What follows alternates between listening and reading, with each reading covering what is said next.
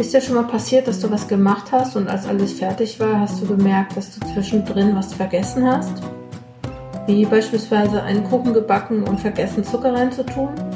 Sowas ähnliches ist mir hier auch passiert. Ich habe einen Podcast gemacht zum Thema Leser- und Leserinnenführung und ganz vergessen zu sagen, dass natürlich ein ganz wichtiges Element der Führung von Lesenden die Überschriften sind und nicht nur einfach irgendwelche Überschriften sowie Einleitung, Hauptteil, Schluss, sondern wirklich aussagekräftige Überschriften, Überschriften über das, was drinsteht im Text.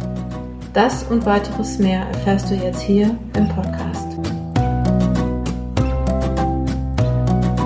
Herzlich willkommen im Coaching Zone Podcast. Ich bin Dr. Jutta Wergen und unterstütze Promovierende in allen Phasen ihrer Promotion.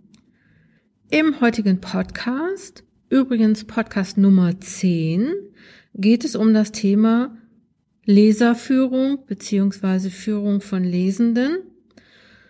Und ich kam so ein bisschen drauf, weil in unserem Online-Pomodoro, was wir im Kurs Projekt Promotion, also im Online-Coaching-Kurs machen, sagte die Chrissy, dass ihre Promotionsbetreuung ihren Aufsatz bemängelt hat oder ihr den zur Überarbeitung zurückgegeben hat mit den Worten, da müsste noch mehr Leserführung rein oder da fehlt etwas Leserführung. Und als die Chrissy das gesagt hat, ist mir eingefallen oder ist mir aufgefallen, dass öfter so Texte zurückgegeben werden mit dem Auftrag, da mehr Leserführung reinzubauen und die Promovierenden aber manchmal gar nicht so genau wissen, was damit gemeint ist. Und ich würde, glaube ich, diesen Podcast nicht diesem Thema widmen, wenn ich nicht am Samstag da nochmal richtig mit der Nase drauf gestoßen wurde, aber in einem ganz anderen Zusammenhang. Ich bin nämlich zur Tiertafel gegangen. Das ist so eine Einrichtung, wo man nicht ähm, wie bei der Tafel, Allgemeintafel, denke ich, kennt ihr, ähm, so Lebensmittel holen kann, sondern wo man so Sachen holen kann für Tiere.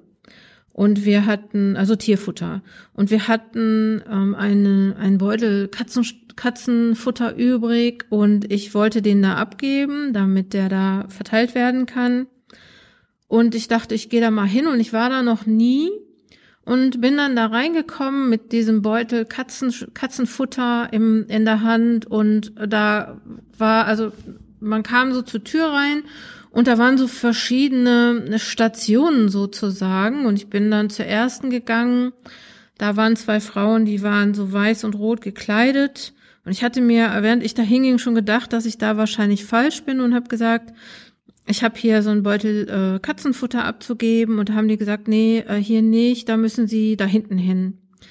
Und dann bin ich ein Stück weitergegangen und da saßen dann Leute beim Kaffee trinken und da stand dann eine Frau auf und ich habe dann nochmal gesagt, hallo, ich habe hier einen Beutel Katzenfutter abzugeben. Da sagt sie, ja, da müssen Sie da hin. Und da gab's dann noch andere Leute und irgendwie, also nach, glaube ich mal, so drei, vier Stationen kam ich dann endlich da an, wo ich das abgeben musste die Frau, bei der ich das abgeben musste, die hatte mich komischerweise auch schon die ganze Zeit gesehen, aber die hat sich irgendwie nicht gerührt. Und wäre die mir jetzt einen Schritt entgegengekommen, dann, dann hätte ich gleich gewusst, okay, hier gebe ich das ab. Und als ich dann da rauskam, hatte ich irgendwie so ein, so ein bisschen unbefriedigtes Gefühl, weil, weil ich habe irgendwie ähm, ja gar nicht das, das gekriegt, was ich wollte, oder ich musste irgendwie, um das zu erledigen, was ich wollte, musste ich irgendwie so viele Stationen nehmen. Das war jetzt nicht nichts Dramatisches. Aber ich habe mir so gedacht, ah, okay, da, da fiel es mir sozusagen wie, äh, wie heißt das, Schuppen vor den Augen oder auf jeden Fall wie ein Blitz kam mir die Idee, dass es ja so sein könnte, dass es Leuten, die Texte lesen, genauso geht. Die brauchen eine bestimmte Information oder eine bestimmte Argumentation, die möchten irgendwie was verfolgen und sie stellen dann fest, ich krieg hier nicht das, was ich möchte.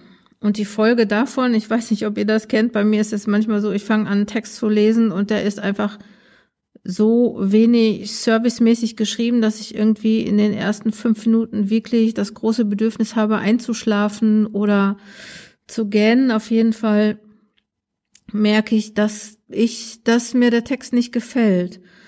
Und ähm, geht vielleicht bei Leserführung darum, das den Lesenden auch einfach zu machen oder den Lesenden die Informationen zu geben, die sie brauchen.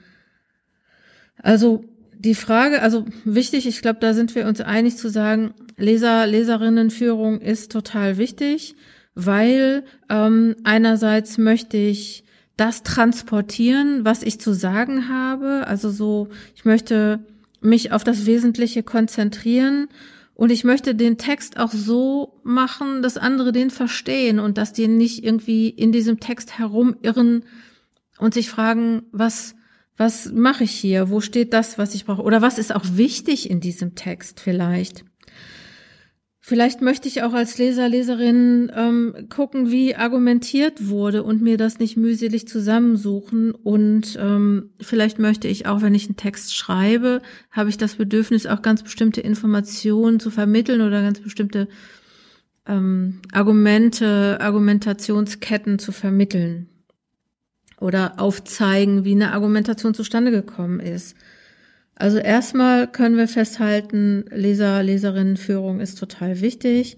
Und jetzt ist nur die Frage, wie mache ich das?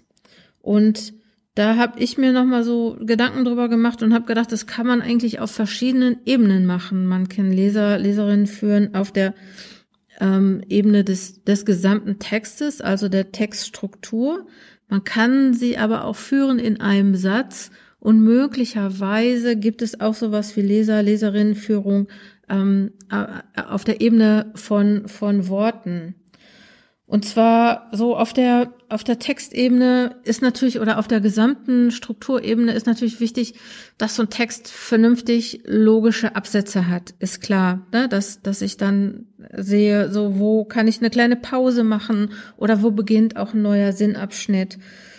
Wichtig ist natürlich auch auf der Ebene der Struktur, dass ich so einen Text strukturiere, also dass ich mir überlege, welche Argumente ich dann jetzt wie auch dahin äh, anbringe.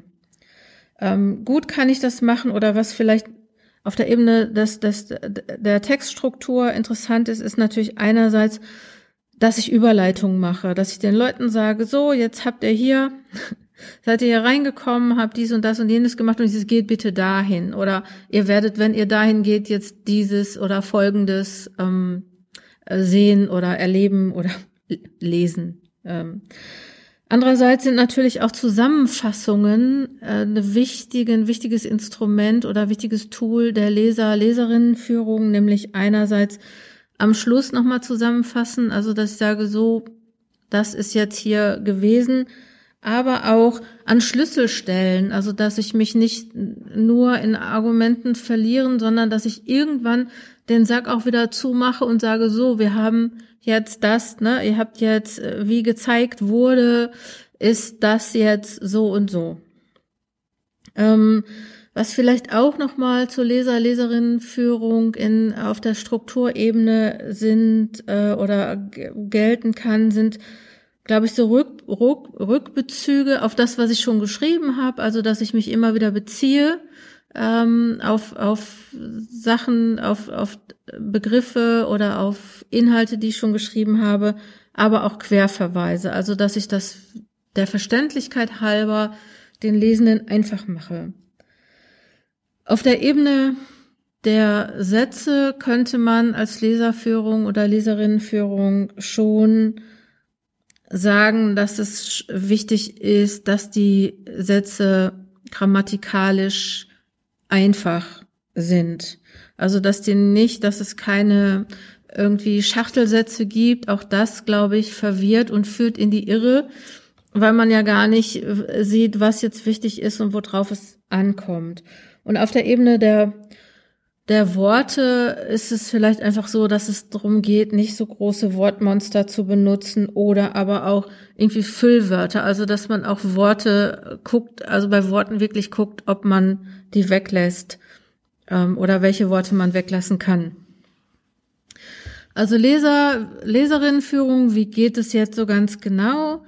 Ähm, kleine Beispiele. Natürlich kann man sowas machen wie erstens, zweitens, drittens oder im Folgenden werde ich drei Argumente aufführen oder diese drei Argumente ähm, sind wichtig für den Text oder wichtig für den Inhalt.